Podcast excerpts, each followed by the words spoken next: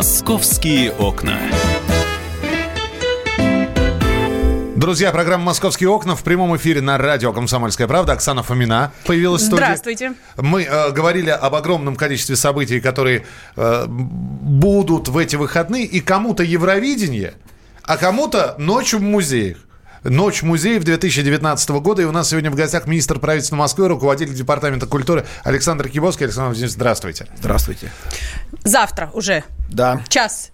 Даже ночь X. Ждут нас э, порядка более 200 площадок, да? Расскажите, кто в этом году новый присоединился к той когорте, что уже много лет радует нас? И каким образом происходит отбор вот этих вот новых площадок? Это просто я хочу участвовать, вот у меня есть программа, да, участвуй. Или какой-то вот контроль все-таки? О, да я хочу участвовать, у меня есть программа, нет, вы нам не подходите по тем или иным критериям. Не, ну мы так уже не ставим вопрос. На самом деле мы всегда с радостью принимаем те инициативы, которые у нас рассказывают те или иные музеи. Вообще Москва одна из крупнейших музейных столиц мира. У нас 450 музеев. И надо сказать, что в этой, в этой цифре большая доля музеев общественных, частных, музеев учебных заведений, музеев, музеев ведомственных. И они как раз вот э, тот самый сегмент, который постоянно расширяет свое присутствие в нашей акции «Ночь музея». То есть, допустим, есть музей, если мы говорим музей частный, есть такие уже ну, наши давние партнеры, там, например, музей огни Москвы, который рассказывает вообще об истории освещения столицы, замечательный музей, который много-много лет с первых наших шагов всегда в этой акции принимает участие. Есть, конечно, новые площадки, которые появляются, например, вот музей Ардеко в этом году присоединился, а, музей, Центральный музей МВД тоже у нас будет э, в этом году Впервые, участвовать. Да? Первый раз. Открывает впервые свои двери Центральный дом авиации и космонавтики, где кабинет Юрия Гагарина как раз будет возможность тоже посмотреть. То есть вы никому не отказываете, Александр? Мы никогда никому не отказываемся, наоборот, мы стараемся, чтобы это было э, как можно более широкое участие, потому что все-таки 18 мая это Международный день музеев, этот праздник. Вот лично я по образованию музейщик. У меня вот в дипломе еще советского образца написано «Музейное дело. Охрана памятников истории и культуры». Вы даже работали в музее, да? Да, я был, начинал с курсовода, проходил все стадии музейных сотрудников, все знаю не понаслышке. Но для нас, когда мы делаем праздник, мы же всегда приглашаем гостей, готовим подарки какие-то. Вот в данном случае так у нас этот праздник уже 13 раз будет проходить. Нам приятно, что Москва была инициатором этой акции. Сейчас она акция уже имеет всероссийский формат. Но с нас, естественно, как из э, инициаторов этого направления, из э, столицы, конечно, особый спрос. Спрос побольше, да. И поэтому у нас, конечно, больше 200 площадок, 356 мероприятий, которые будут идти по всей территории нашего города. У нас даже есть специальные автобусные маршруты, которые мы вместе с телекомом организовали по местам такого наибольшего внимания со стороны нашей аудитории, которую мы уже знаем, анализируя предыдущие годы. Вообще, конечно, нельзя объять необъятное, но мы идем в ногу со временем. Пожалуйста, есть приложение бесплатная. Ночь музея так и называется. Можете скачать в То App есть Store. заходим, да, в App Store Пожалуйста, или куда там скачайте, еще? посмотрите, там все расписания имеются, и вы можете просто выбрать то, что вам более интересно. Но если мы говорим о каких-то рекомендациях, когда мы говорим новые площадки, это не только новые музеи, которые приходят к нам и добавляют свою программу в общую. Есть площадки, которые у нас впервые появились, ну, например, музей Тургенева, который, как вы помните, в ноябре открывал президент нашей страны вместе с мэром Москвы. В ноябре, когда был 200-летний юбилей Ивана Сергеевича, целый у нас такой э, тургеневский квартальчик получился, где у нас памятник Тургеневу, поставленный э, Сергеем Шмаковым на его собственные средства. Прекрасный памятник, очень мне он нравится. Рядышком с музеем Муму у нас там даже есть там, сделанное. Тот самый особняк Муму, который описан в незабвенном произведении. И, кстати говоря, ну, так уж бывает, что у нас многие почему-то наши, э, особенно юные, москвичи думают, что Муму это где-то в Поволжье, где-то в провинции, где-то в каком-то дворянском удаленном гнезде, хотя это все проходило в Настоженке, в Москве. Вот, пожалуйста, приходите. Друзья, Новый есть музей. даже место в Москве, вот где именно Герасим ее... Крымский брод, это возле Крымского моста. Да. да ну, потому что в повести это все так описано масштабно, понимаете?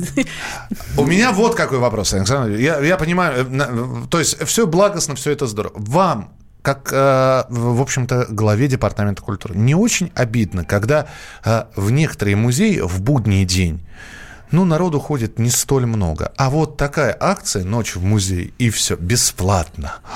О, и не протолкну, а в отдельных местах не протолкнуться. И, и в очереди надо постоять. И в очереди надо постоять. И кажется, ну, ребята, в будний день и не, и не самый дорогой билет – и, и, казалось бы, вот придите и спокойно, размеренно, вдумчиво по экспозиции пройдитесь. Или все-таки это, это нормально, это тенденция современного ну, времени? Тут есть вопросы, которые состоят из, на самом деле, из нескольких. Первое. Но у нас, во-первых, я напомню, что у нас в рамках проекта мэра Москвы «Музей детям» вход для детей во все наши музеи всегда бесплатный. И это надо понимать, что для детской аудитории мы специально сделали максимально свободную возможность, потому что, ну, это понятно, что если мы хотим создать какую-то альтернативу там, э, тем, скажем так, особенностям, которые там в подъездах, во дворах, э, в интернете, и нам эта альтернатива хотелось, чтобы, чтобы это были музейные пространства, музейные э, экспозиции, выставочные залы, культурная какая-то среда. То есть, естественно, мы доступ в них должны сделать более простым и свободным, чем то, о чем я сказал. Поэтому тут большая, на самом деле, не только познавательная задача, но и задача социальная в том числе. Тем более, что для многих ребят, хотя они и сейчас загружены очень сильно школьные программы, но возникает вопрос, допустим, вот между школьным обучением и родителями, которые приходят вечером с работы, куда направить свое чадо. Вот сейчас музей как раз вот такую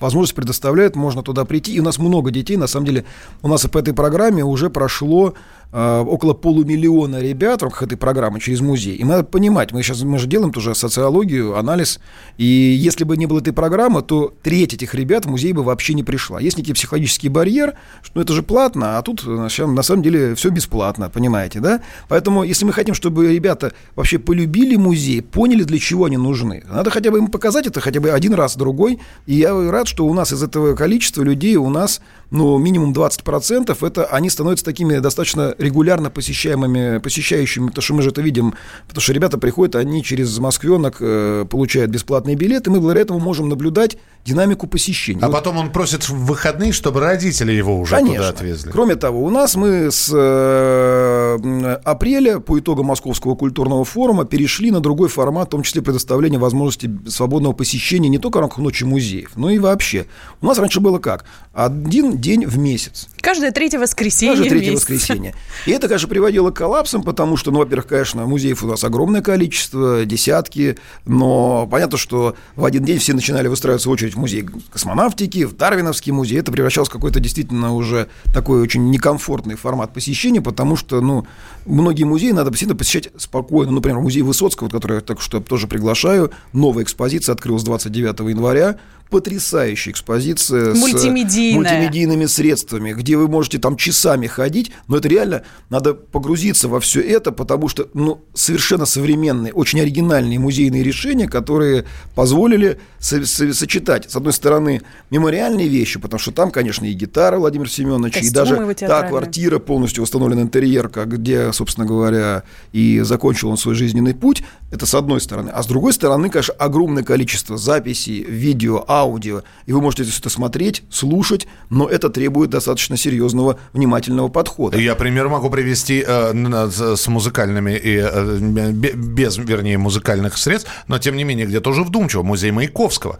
Э, у Владимира Владимировича не самый э, почерк был такой разборчивый. И чтобы прочитать, что он там писал Лили Брик, нужно постоять, а желательно подойти поближе и разобрать все это. Знаешь, Миш, это, я думаю, что это в, в любом музее, потому что представлены порой действительно уникальные документы.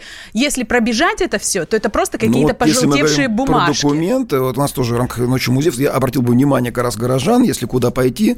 Понятно, что экспозиции можете прийти э, и в другие времена. Тем более, еще раз говорю, у нас теперь не один день в месяц, у нас теперь музейные недели. Ну вот знаете, тут да. тоже свои сложности, потому что вот раньше каждое третье воскресенье, раз у меня Кусково рядом, я туда пошла, посмотрела экспозиции. Сейчас нужно вот в эту третью неделю ловить день, когда не у надо тебя... ловить, они все дни у всех музеев регулярные, вы можете просто посмотреть и выбрать тот музей, куда вам надо пойти. Причем мы же это видим и на это в итогах недели, которая была в апреле. У нас посетило на 20% больше людей в эту неделю, чем это посещали в один день. Тем более, это вам удобно. У нас есть огромное количество людей, которые работают и в субботу. Работники транспорта, здравоохранения. Поэтому Театров, это не так да. кажется, что это всем так удобно в воскресенье прийти, отнюдь. Поэтому сейчас мы же тоже как-то должны давать такую возможность. Поэтому еще раз говорю, я здесь не вижу особых никаких проблем. Мы видим прекрасно, что когда график, он не плавающий. Не то, что каждый месяц музей устанавливает какой-то новый день. Есть некое стабильное расписание, оно есть, можно с ним ознакомиться и спокойно в течение недели выбрать не три музея за один день, когда у вас уже полный яролаж к концу посещения в голове, уже ничего не понятно, где вы видели что и откуда, что с чем связано. А спокойно распределить время и возможность посещить музеи в те дни, которые есть возможность их прийти не только в выходные, но и в будни. Для кого-то они более удобны даже, чем выходные дни. Тем более, как бы у нас сейчас наступает тяжелое, теплое время года, и великое искушение, мы это всегда видели на динамике посещаемости, уехать за город, провести время на природе, а не в, в музее. Понимаете, да? Поэтому мы тоже должны это учитывать. И вот именно мы видим, что именно такой подход, он позволяет в том числе э, сохранить возможность посещения музеев. Они становятся даже более удобными в будние дни для москвичей, чем в выходные, в силу того, что многие уезжают за город. Но если мы говорим про завтрашний день, то, конечно, есть экспозиции временные. То есть сейчас они доступны, а потом они перестанут быть доступными. Если мы говорим про акцию «Ночь музея», вот отвечая на ваш вопрос, ведь масса мероприятий уникальных. Вот москвичи, в первую очередь, их сейчас сегодня уже интересует не просто прийти на экспозицию какую-то бесплатную, нет такой вот остроты, а вот именно попасть на какое-то событие специальное. Тем более у нас мы отмечаем год театра, и в рамках этого у нас многие музеи приготовили театральные различные приспостановки э, на своих площадках. Тем более театр сейчас, вы знаете, осваивает многие пространства самого разного направления. А, арт-медийные пространства. Арт-медийные пространства, Я да. предлагаю об этом поговорить буквально через несколько минут. Мы продолжим разговор про Ночь музея 2019 года. Александр Кибовский, министр правительства Москвы, руководитель департамента культуры у нас в эфире. А, Оксана Фомина а, тоже рассказывает об этом. Вернемся через несколько буквально минут. А, а я просто слушаю с наслаждением наслаждением и выбираю, какой музей посетить завтра. Оставайтесь с нами, продолжим. Московские окна.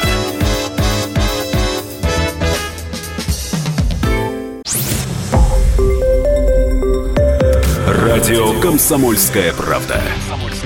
Более сотни городов вещания и многомиллионная аудитория. Хабаровск 88 и 3 FM. Челябинск 95 и 3 FM. Эм. Барнаул 106 и 8 FM. Эм. Москва 97 и 2 FM. Эм. Слушаем всей страной.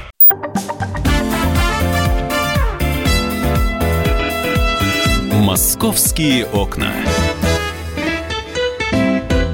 Глава Департамента культуры, министр правительства Москвы Александр Кибоцкий у нас сегодня в эфире. Оксана Фомина и я, Михаил Антонов. Ночь музея 2019 года. Да. Завтра все начинается. Причем некоторые музеи будут ждать уже с самого утра. У них программа стартует. Другие свою программу начинают уже поближе к ночи. Да? Но обратите ну, внимание, Музей друзья, Москвы до 7 утра. До 7 утра, программа, да. да. Вот, ну, Центральная вас... площадка до этого нашей акции. Ну, там огромная программа. Опять-таки, вот, год театра нас э, мотивирует делать как можно больше различных вот, событий с участием артистов. Там у нас и брусникинцы будут выступать, и Есенин центр, и Влад Маленко с поэтической программой. Поэтому огромное количество именно событий, которые именно как то, что мы с вами говорили, в на ночь музеев не столько интересует просто прийти на экспозицию, вот когда свобода не посещения, тем более в другие дни это тоже возможно.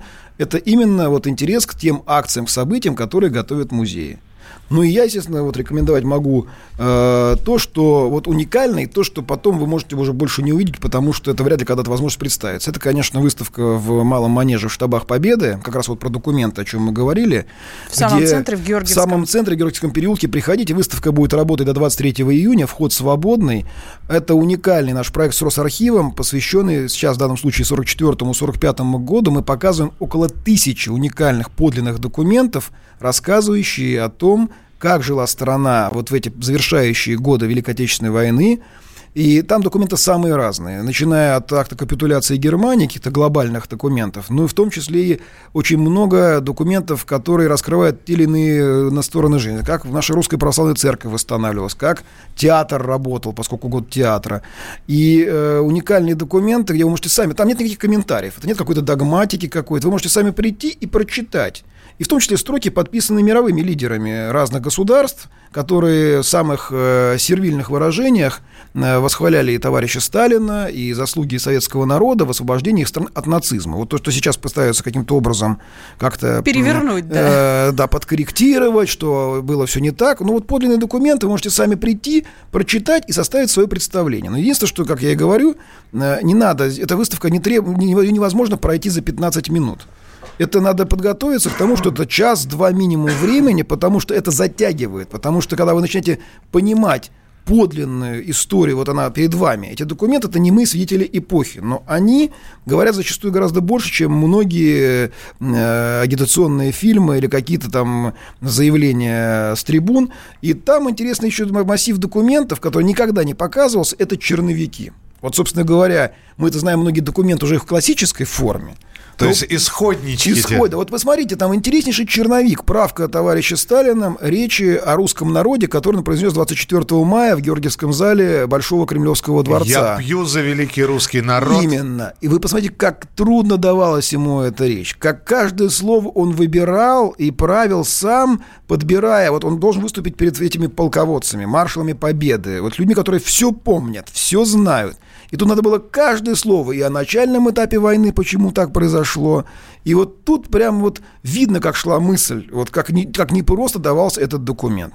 Ну и, само собой, там документы самые разные, э, и в том числе вот вся это, все переговоры с э, зарубежными государствами, Венгрия, Болгария, Румыния, э, Норвегия и так далее, и так далее. И вот это, я думаю, что тут можно долго об этом рассказывать. Предлагаю всем прийти посмотреть. Кроме того, мы это делаем вместе с э, клубом э, потомков маршалов Победы, эти, этот выставочный проект. И там есть документы и личные вещи из семейных архивов, которые вообще э, практически невозможно в другое время посмотреть. И после выставки они тоже разойдутся ну, конечно, по местам? само собой, тем более это участвуют не, не, несколько государственных архивов, и так вот в комплексе в одном месте вот проследить по документам главные не только военные операции, но все, как жила страна там, начиная от э, каких-то глобальных военных операций, о, например, вот вам будет интересно, как вот там целая инструкция вашим коллегам того времени, как снимать и делать репортажи и освещать в СМИ, как сейчас бы сказали, э, церемонию доставки Знамени Победы в Москву. Там прям целая инструкция, какой самолет садится. Причем это написано еще в марте 45 -го года. То есть еще, понятно, то есть да, мы еще даже не взяли Еловские, вот да. мы пробиваемся через Еловские высоты, но уже все понимают, что война идет к финалу, и уже заранее продумывается, как бы сейчас сказали, пиар-акция того, как это будет все организовано, и там даются соответствующие задания отделам фронтов, армий, главпуру и так далее. Поэтому самые интересные документы, но из них вы прекрасно понимаете, как вообще составлялась вот прям по дням вот та великая эпопея. И, кроме того, мы там даем такую же же возможность. Вот бессмертный полк прошел, вы знаете, в Москве с, э, как всегда, огромным количеством участников. Мы можем там продолжить это, этой возможности, потому что э, у нас нам дали для этой выставки портреты, написанные сразу после войны маршалов Великой Отечественной войны. Но мы там сделали специальную стенку, и люди приходят и прикрепляют фотографии своих предков. Ух ты. То есть такая стена доблести и гордости. То есть Жуков, Рокоссовский, да, да, Конев. Конев, все они там присутствуют. И вы можете принести, и вот рядом на этой же стене, там солдат, сержант, собственно, те... Кто, и на, каком, уже пополняется, кто да? на каком фронте, и пожалуйста. Пожалуйста, да. То есть довольно много уже фотографий прикреплено. Хорошая идея. Приходите, можете, то есть вы можете не только, скажем так, э, посмотреть выставку, но и дополнить ее портретом своего героя. У вас молодые пиарщики, скажите, вот, вот чтобы это продумать, вы же еще здесь рассказывали и про про квартиру Николая Островского и так далее. У вас а, удивительные акции. Э, я понимаю, что а, есть житейская мудрость, да, как надо. Все так делали, предки так делали, и мы так будем делать. А есть совершенно нестандартное мышление, и оно, как правило, у молодых людей. Вот а, скажите, вот эти вот все придумки акции, это, это молодые люди, И да? как ну, это все знаете, происходит у вас? У нас нет такой поколенческой какой-то сегрегации, нет, поверьте. Да? Ну, слушайте, Ольга Львовна Сиблова, которая является руководителем одного из самых посещаемых уважаемых в стране музейных комплексов, которые не имеют своих собственной коллекции, ну, в данном случае я имею в виду такой вещевой, да, а является именно таким, такой проектной, выставочной площадкой в первую очередь.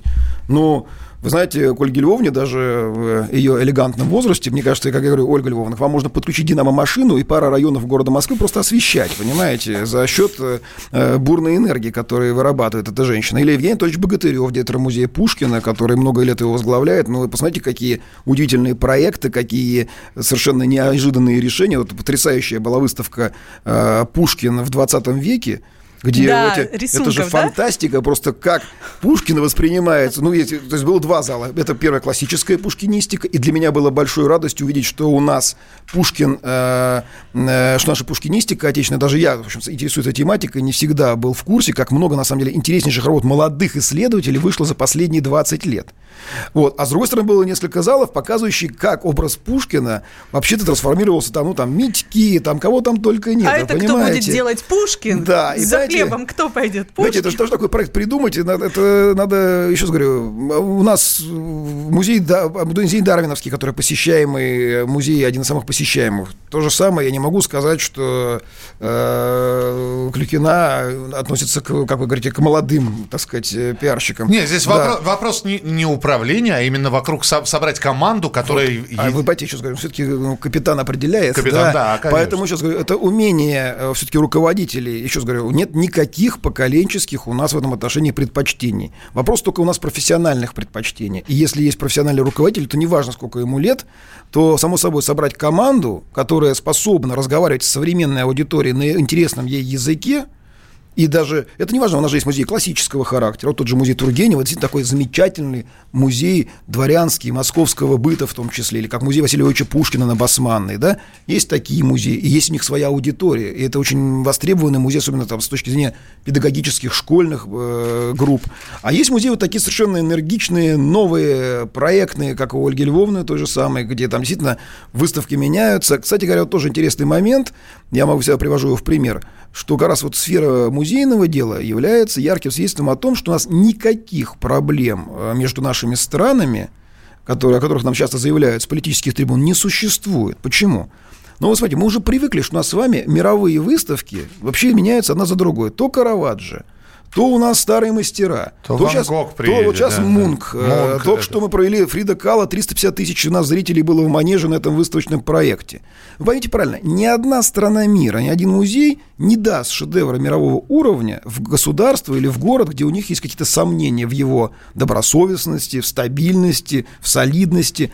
То есть, если мы эти проекты реализуем, и они у нас идут практически нон-стоп, и мы уже к этому даже как-то привыкли, потому что, еще раз говорю, я когда я обучался в институте, нас вообще искусству зарубежному учили по черно-белым каталогам выставки Дрезденской 54 года. И наши педагоги-ветераны говорили, ну тогда даже не мечтаете, что вы поедете в Лувр, там куда-то еще. И они гордились тем, что они своими глазами видели Рафаэлевскую Мадонну, а сейчас, пожалуйста, вы можете поехать в Дрезденскую галерею и все посмотреть своими глазами без всяких проблем, или в другой, другой мировой музей. Тогда это казалось вообще каким-то вообще недостижимым. Сегодня практически нормально в нашей творческой повестке, что мы имеем выставки мировых шедевров, Щукинский проект готовится и так далее, и так далее, и так далее. И да, это да, очень здорово. Зна- знаете, Мунка пропущу, а вот на Рембрандта ну, вот, пожалуй, может... да, да, да, да. Схожу-ка я лучше на Репина, на, в, на Крымский вал, да. да. Вот, понимаете, я больше вот к этому виду да. искусства искусства. Все-таки, все-таки Илья Ефимович, конечно, выше классом будет. Ну, мне как-то больше, он больше лично мне нравится. Ну, у, нас, у нас минутка буквально. На 12-миллионный город э, около, ну, сколько, 500 музеев? 450 музеев. Ну, там, почти да. 500 музеев. Это много, мало? Это, на мой взгляд, сегодня это достаточно, потому что вопрос сейчас даже не в количестве. Мы даже говорим, что мы же работаем не только на Москву. Это 27, 27 миллионов московской агломерации. То есть люди, которые концентрируются на Москву в своей работе, в своих творческих процесах. Поэтому, само собой разумеется, мы все-таки должны понимать, что мы принимаем и гостей столицы, не только население самого нашего мегаполиса. Пока, это, пока я считаю, что это сбалансировано и достаточно. Но то, что мы видим активное развитие частных проектов, и это действительно очень серьезно, динамично развивающиеся институции, говорят о том, что мы э, на верном пути, и рост, конечно, будет. А, в общем, завтра все, чтобы все состоялось. А, спасибо большое, что пришли, Александр Владимирович. Александр Кибовский, министр правительства Москвы, руководитель департамента культуры, всегда желанный гость. Спасибо, приходите еще. До встречи в музее. Мы продолжим через несколько минут. Московские окна.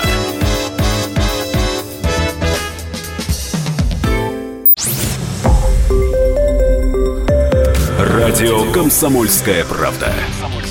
Более сотни городов вещания и многомиллионная аудитория. Челябинск 95 и 3 FM. Эм. Керчь 103 и 6 FM. Эм. Красноярск 107 и 1 FM. Эм. Москва 97 и 2 FM. Слушаем всей страной.